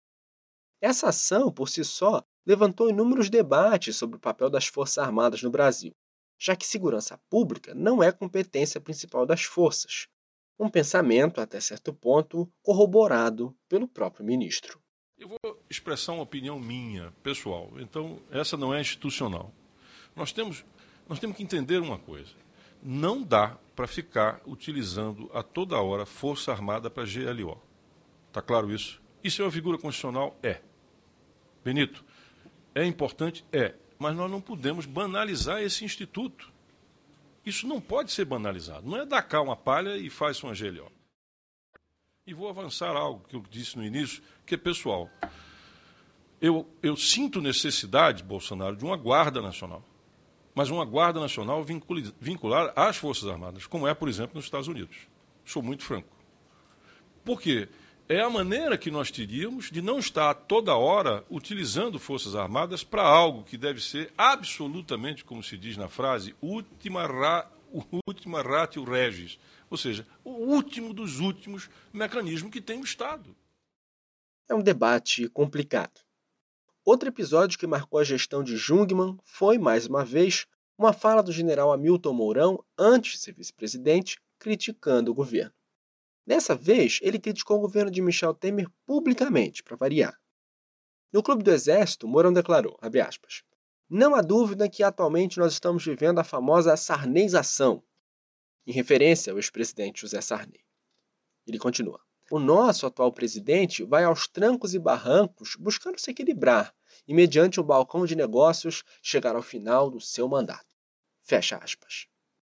Anteriormente, Mourão já tinha tido a coragem em falar de intervenção militar para contornar a crise que ocorria no país com aquele escândalo dos áudios da JBS. Ou as instituições solucionam o problema político, né? com pela ação do judiciário, né, retirando da vida pública esses elementos envolvidos em todos os ilícitos, ou então nós teremos que impor isso. Mas Mourão não sofreu nenhuma punição enquanto militar. Dessa vez, depois de falar que o presidente Temer fazia um balcão de negócios para se manter no poder, ele foi exonerado do cargo de secretário de Economia e Finanças do Comando do Exército. Como o militar que diz isso chegou a esse cargo? Também não sei.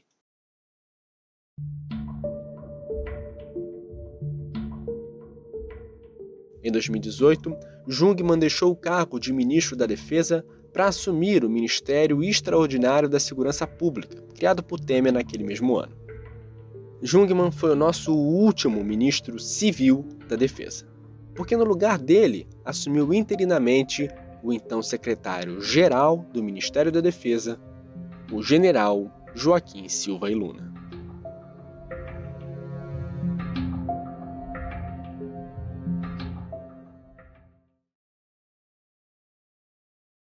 Ele foi efetivado no cargo pelo presidente Michel Temer e a nomeação já foi publicada no Diário Oficial. Silva e Luna era ministro interino desde fevereiro, quando Raul Jungmann deixou a pasta para assumir o Ministério Extraordinário da Segurança Pública. O general é o primeiro militar a comandar o Ministério da Defesa, criado em 1999. Pela primeira vez em 19 anos de existência do Ministério da Defesa, assume o comando da pasta um militar. Joaquim Silvio Luna vem de uma longa carreira nas Forças Armadas. No Exército desde 1969, foi promovido a general quatro estrelas em 2011.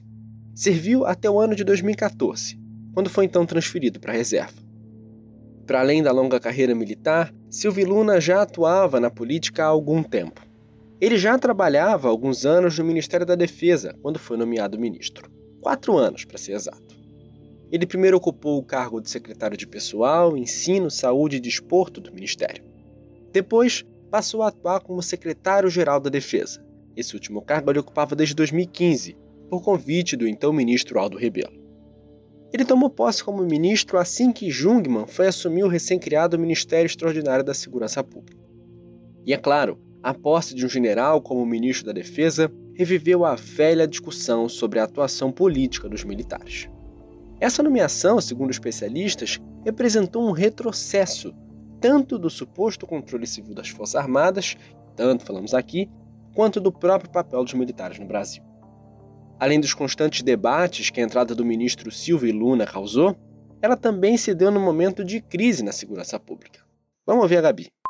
Essa crise na segurança pública ocorria desde 2017, quando já aconteciam as chamadas Operações de Garantia da Lei da Ordem, a GLO. Destacando-se aí as que ocorreram no estado do Rio de Janeiro, onde as Forças Armadas davam apoio às polícias locais em ações pontuais. Só que pouco antes do ministro Silvio Luna assumir, em janeiro de 2018, o governo decretou a intervenção federal no Rio de Janeiro. E essa foi a primeira intervenção federal no estado desde a Constituição de 88. E a diferença mais bruta entre as missões de garantia da lei da ordem e a intervenção federal é que a primeira é um tipo de parceria entre as forças, enquanto a segunda ela dá uma autonomia total às forças armadas nos assuntos de segurança locais. No Rio de Janeiro, por exemplo, durante todo o curso da intervenção, as polícias locais ficaram submissas ao governo federal e o governador não tinha mais decisão sobre a segurança pública. Quem comandava toda a pasta era o interventor, no caso, o general Walter Braga Neto. Guarda esse nome. A atuação das Forças Armadas na segurança interna do país, somada à nomeação um general para o Ministério da Defesa, evidenciou a derrocada do controle civil. Só que essa derrota não chegou do nada, né? A gente vem apontando desde o começo do programa como os militares se mantiveram no comando de cargos estratégicos do governo, em especial dentro do Ministério da Defesa, como nas secretarias, nas chefias e nas diretorias. Falamos do exercício contínuo da influência política desses militares, das concessões políticas que lhes eram feitas e das demonstrações de subordinação à autoridade civil que era a base do Ministério da Defesa. Insubordinação várias vezes sem uma punição concreta, para não acirrar os ânimos dos militares. Para você ver que era sempre uma relação muito tênue, subjetiva, uma verdadeira corda bamba.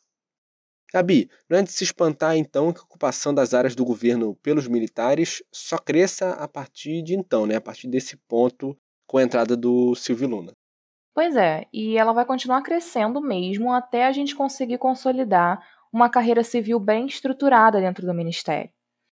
Desde 2008, a Estratégia de Defesa Nacional, por exemplo, ela pontua que uma das vulnerabilidades da estrutura de defesa do país é justamente a inexistência de uma carreira civil. Só que, ao longo das diferentes gestões que tivemos no Ministério, inclusive aí dos governos ditos progressistas, nós não vimos nenhum avanço significativo que buscasse contornar esse problema. Os documentos de defesa atuais, que foram atualizados em 2020, eles abordam a questão da carreira civil ainda como algo a ser criado e valorizado. Então, assim, quando a gente vê essas falhas na subordinação civil, essa grande ocupação de militares em cargos civis na pasta, e também em outras pastas, em outros ministérios, é tudo um reflexo disso. E é claro que é muito difícil lidar com uma defesa que historicamente é militarizada. Mas também é necessário ter uma vontade política para mudar esse quadro. E como a gente pode relembrar aqui, com todo esse panorama de ministros que a gente vem fazendo, a esmagadora maioria dos civis escolhidos para comandar o Ministério da Defesa não eram especialistas em defesa. Eu entrei, aceitei o Ministério da Defesa. Não entendia nada de, de assuntos militares. Na verdade, eu entrei no Ministério da Defesa porque tinha aquele problema da crise aérea, Tiaba 4. De certa forma, muitos não tinham cacife para discordar daqueles que eram os técnicos da área, que são os militares. Então, obviamente, isso resulta em diversas tensões entre os civis e os militares, que levam a concessões e a longo prazo, a presença dos civis em funções estratégicas dentro do ministério vai decrescendo. Os militares passam a atuar mais politicamente e a condução das políticas de defesa vai refletir os interesses deles. O general Silvio Luna deixou o cargo ao fim do mandato do presidente Michel Temer em janeiro de 2019. Foi aí que entrou em cena um personagem recorrente aqui nesse podcast. Olha, de tanto falar, veio ele, Jair Bolsonaro. E é impressionante que o presidente do Brasil foi ser logo o deputado que mais brigou, insultou, criticou, implicou, foi contra a criação do Ministério da Defesa. Bom, só de pensar nisso já dá para ter uma ideia do que, que a gente vai ter pela frente no Ministério, né?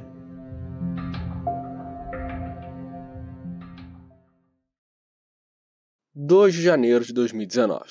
Um novo governo, um novo ministro da Defesa e, é claro, um ministro militar.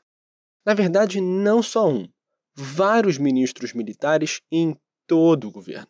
Pensou que tinha muito ministro militar na ditadura? Pois pensou errado.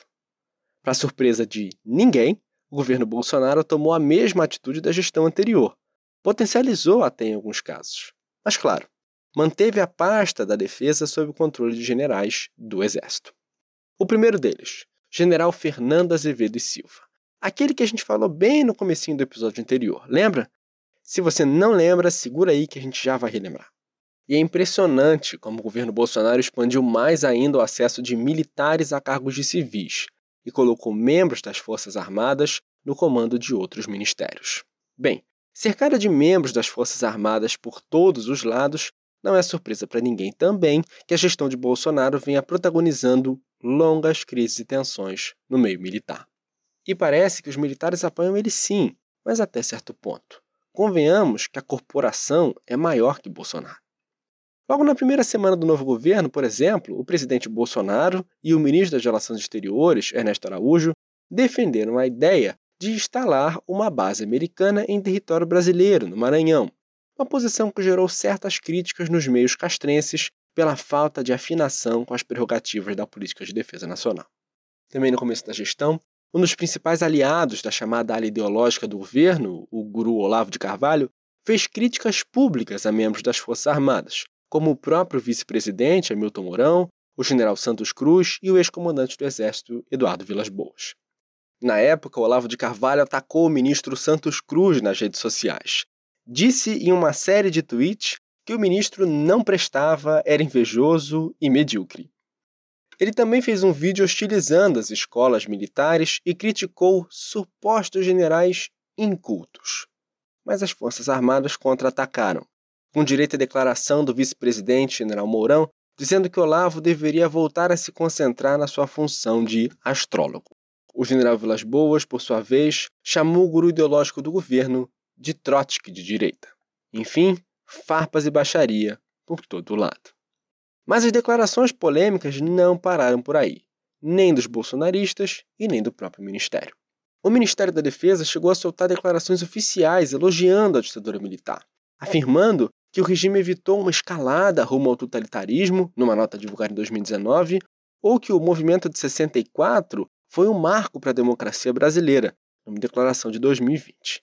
E lembrar que um dia isso foi motivo de demissão, de renúncia, como lá no caso de José Viegas. As notas foram duramente criticadas e a Justiça Federal chegou a se envolver. Mandou o Ministério da Defesa retirar o texto do seu site oficial. Só que essa decisão foi derrubada pelo então presidente do Supremo, Dias Toffoli, que alegou defender a livre expressão do ministro da Defesa e do chefe das Forças Armadas.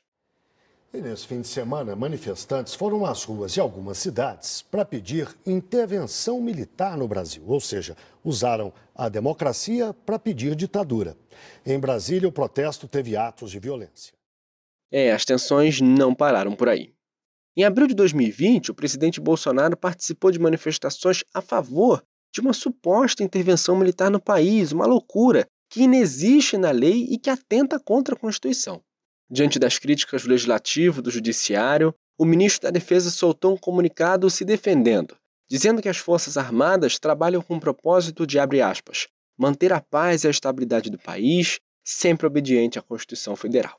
Fecha aspas. O argumento, claro, não colou. Posteriormente, ele chegou a dizer em entrevista que defende a democracia e a liberdade acima de tudo. Mas pouco tempo depois, em maio de 2020, o mesmo ministro acompanhou o presidente em outra manifestação contra o Congresso e a favor do fechamento do STF, outra loucura inconstitucional. Isso desagradou não só a sociedade civil, mas também alguns nomes na cúpula militar. Um oficial general ouvido pelo jornal Estado de São Paulo afirmou o seguinte: aspas, Se a manifestação tivesse sido na esplanada, na Praça dos Três Poderes ou em qualquer outro lugar, seria mais do mesmo. Mas em frente ao QG, no dia do Exército, isso tem uma simbologia dupla muito forte. Fecho aspas. É de fato uma situação complicada. Não queremos fazer parte da política governamental ou política é, do Congresso Nacional e muito menos queremos que a política entre no nosso quartel, é, dentro dos nossos quartéis. Bem. Então, e o fato de, eventualmente, militares serem chamados para assumirem cargos no governo ah, é, é, decisão exclusiva de, da, da, da administração do executivo. Essa última declaração que você ouviu, caro ouvinte, foi feita pelo então comandante do Exército Edson Pujol, dois dias depois da infame bravata do presidente Bolsonaro em tom de ameaça aos Estados Unidos, na qual ele disse aquela fatídica frase. Assistimos há pouco aí um grande candidato à chefia de Estado dizer que se eu não apagar o fogo da Amazônia, levanta barreiras comerciais contra o Brasil. E como é que nós podemos fazer frente a tudo isso? Apenas a diplomacia não dá, né, Ernesto? Que quando acaba a saliva, tem que ter pólvora, senão não funciona. Não precisa nem usar pólvora, mas tem que saber que tem. pois é, quando acaba a saliva da diplomacia, tem que ter a pólvora. Cada coisa.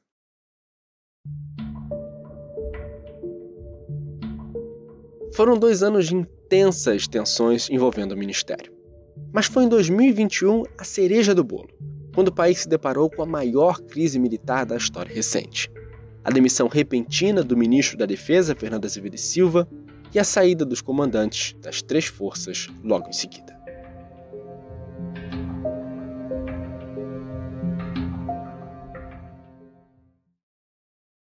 Esse episódio a gente já contou no programa anterior, bem lá no comecinho. Se você ainda não ouviu, olha, eu recomendo. A gente falou dos bastidores da crise, quando Bolsonaro vinha cobrando das Forças Armadas demonstrações públicas de apoio ao governo, o que não foi muito bem acatado pelo então comandante do Exército, Edson Pujol. Uma das versões dessa história diz que o presidente pediu a troca de comando do Exército, o que o ministro Azevedo Silva supostamente se recusou a fazer.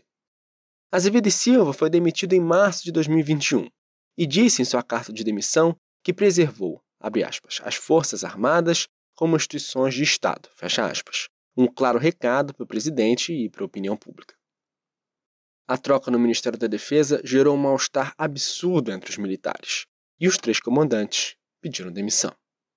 Era o que faltava. Essa foi considerada a maior crise militar desde o fim da ditadura. E é curioso, já que você chegou até aqui e deve ter percebido que a gente passou por muitas. A maior crise militar, logo no governo com mais militares, é no mínimo inusitado.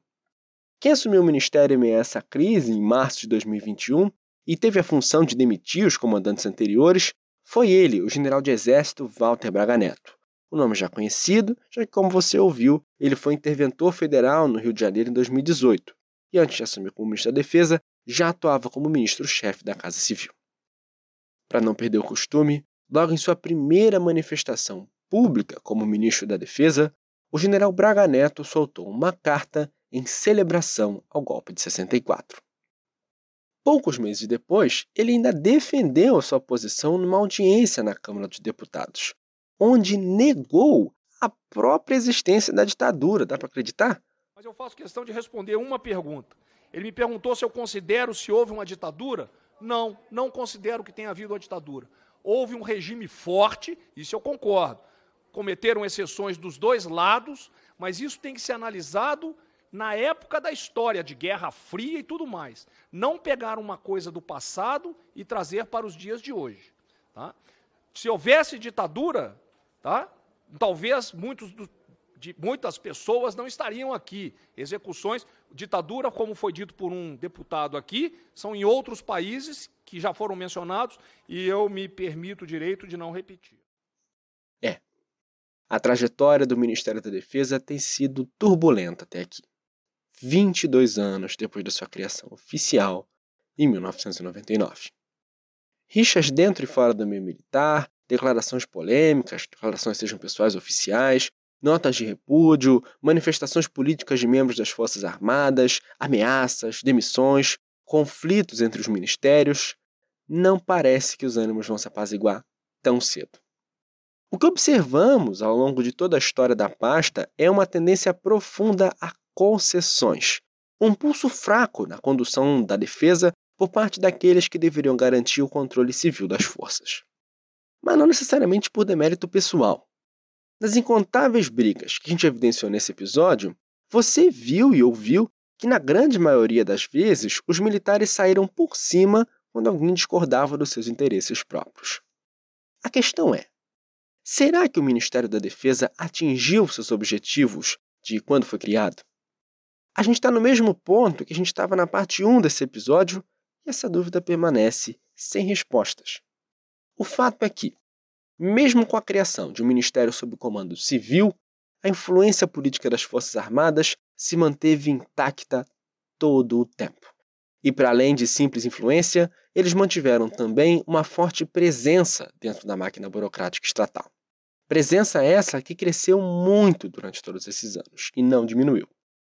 A efeito de comparação, vamos olhar para os números de militares em cargos de civis no Executivo Federal.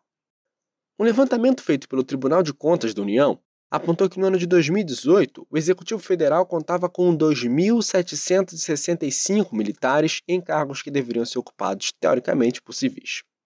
Já em 2020, esse número subiu de 2.000 para 6.157 militares. Isso mesmo, em apenas dois anos, o número mais que dobrou. Houve um aumento de 122% de ocupação de militares nas funções civis. 122%. Recentemente, em junho de 2021, um decreto aprovado pelo governo passou a considerar as funções ocupadas por militares da ativa como funções de natureza militar. Essa transformação ocorreu em cargos que compõem a estrutura regimental de diversos ministérios e também de empresas que prestam serviço às três forças. A mudança é preocupante, porque facilita muito a permanência de militares em cargos tipicamente civis. O próprio ministro Raul Jungmann criticou a aprovação do decreto. Ele disse o seguinte: militares têm carreira de Estado. Eles defendem a nação, governo e oposição. Jamais poderiam estar sendo confundidos com outras carreiras que são de dedicação a governos e não ao Estado. Há outros problemas aí também. Vamos olhar melhor para a elaboração dos documentos de defesa. Historicamente, os textos de documentos de defesa e as suas revisões periódicas mantiveram um tom voltado à defesa da paz, ao diálogo e à não interferência externa, condizente com a política externa do país e ao seu histórico de manter a visão de que o Brasil é um país eminentemente pacífico. Já a última versão dos documentos de defesa, entregue ao Congresso Nacional em julho de 2020, mencionou pela primeira vez potenciais conflitos no chamado entorno estratégico do Brasil. Apesar dessa mudança não significar necessariamente uma vontade do governo em intensificar tensões com os vizinhos, a inserção desse ponto na política de defesa pode ser facilmente interpretada dessa maneira, ainda mais quando a gente analisa a postura e a condução da política externa nos últimos anos.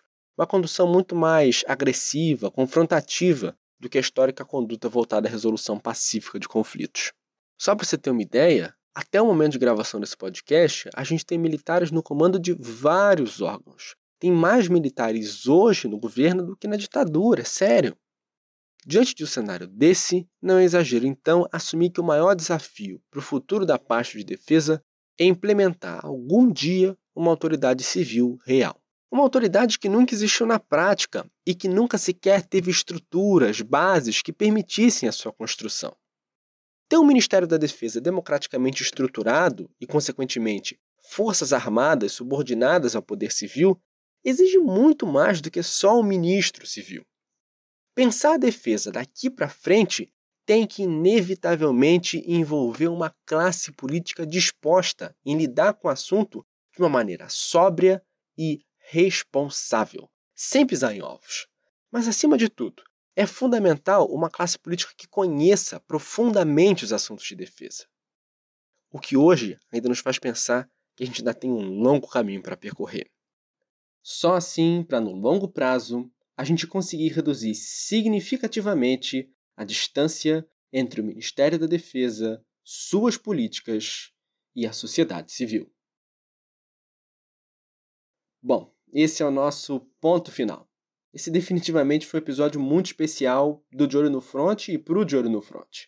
Primeiro que a temática é simbólica para a gente que é estudante de defesa e gestão estratégica internacional na UFRJ, porque a gente toca exatamente no motivo do surgimento do nosso curso, a entrada de civis nos assuntos de defesa, na área de defesa. Para a gente é essencial que os estudantes civis da área de defesa entendam a importância do controle civil das Forças Armadas e do papel dos militares numa democracia. Depois que esse é o primeiro episódio do De Olho no Front no formato novo, narrativo, mais imersivo e que marca também a estreia de uma nova equipe. E olha, logo num programa tão completo e especialmente mais longo. Então, se você acompanhou a gente até aqui, muito obrigado por estar conosco. Eu agradeço muito a essa equipe maravilhosa que fez esse programa acontecer, que você vai saber inclusive os nominhos já já nos créditos no final do programa, fica aí mais um pouco.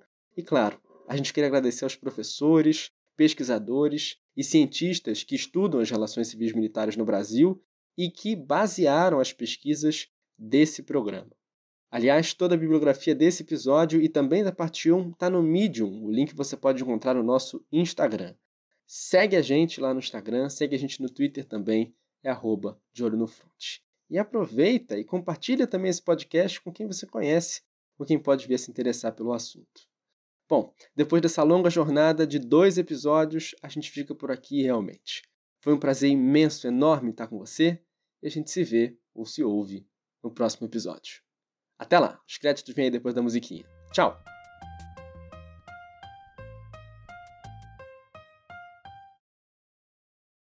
Esse programa é uma produção independente dos estudantes do curso de graduação em Defesa e Gestão Estratégica Internacional da UFRJ.